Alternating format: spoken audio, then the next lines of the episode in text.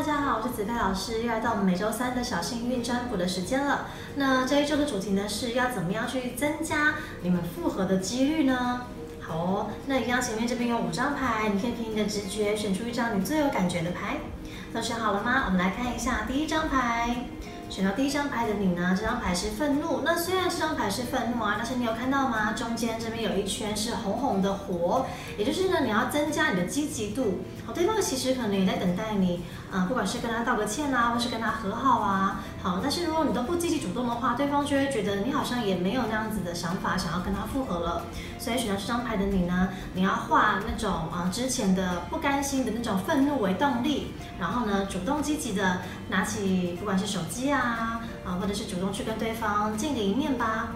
好哦，我们来看一下这张牌，选到第二张牌的你呢，呃，你要增加跟对方的这个复合的几率的话呢，你要从他的家人的部分去着手。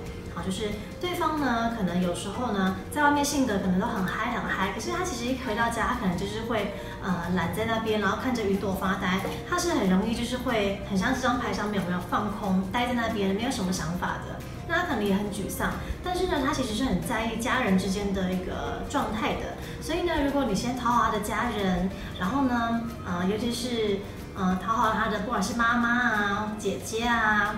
或是他要好的阿姨呀，然后从他女性的这个长辈的部分去着手的话，你们这个复合的几率呢是很高的哦。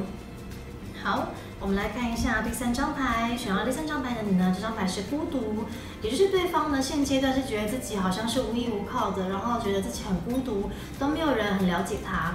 那所以呢，呃，这个时候如果你想增加复合的几率，就是可以让他知道你是感同身受他现在这样子一个孤单的一种心情的，然后呢，让他知道说你是会一直陪在他身边啊，好，让他知道他不是一个人。从这个地方呢，我们去呃切入的话，他其实是会比较感动的哦，因为他这个时候很需要一个伴。好，我们来看一下第四张牌，选到第四张牌的你呢，这张牌是关心。也就是呢，在这个时候，你必须要，不管是传赖也好啊，啊，脸书讯息也好，就是适时的给对方多一点一些鼓励的一些字句。哦，虽然分手了，但是还是可以从朋友重新做起嘛。所以选这张牌啊，如果你想要增加复合的几率，一定记得要多关心对方，保持朋友的关心，然后呢，让他觉得你比朋友的关心再多一层关心。好，然后呢，一定要跟他交心，就是把你们过去可以就是唤醒你们之前的一些恋情的部分。好，让他啊慢慢的回想起当时那种很温暖、幸福、内圈粉红色的那种幸福恋爱的感觉，好，会增加恋爱的那个复合的几率哦。好，我们来看一下选到第五张牌的你，选到第五张牌的你，你呢？这张牌是淘气。好，大家看到吗？这边有个小女生呢，然后很淘气的去闹这个小男生。当然不是说要你去闹你的这个前男友或前女友，而是说呢，你可能要先唤醒一下你的内在小孩。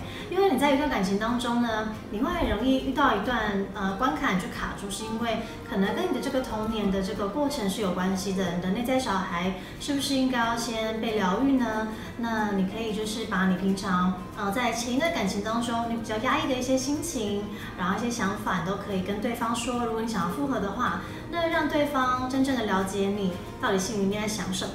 好，那选到这张牌的你呢？其实你的内在小孩呢，也是需要被疗愈的。就是你在童年的时候，可能有一些，不管是曾经被排挤过啦，或者是说，呃，曾经比较不受重视，那这一些的状态都会很容易让你在一段感情当中卡关。将这些一些小心情啦，然后跟对方说，可以增加你们这个复合的几率哦。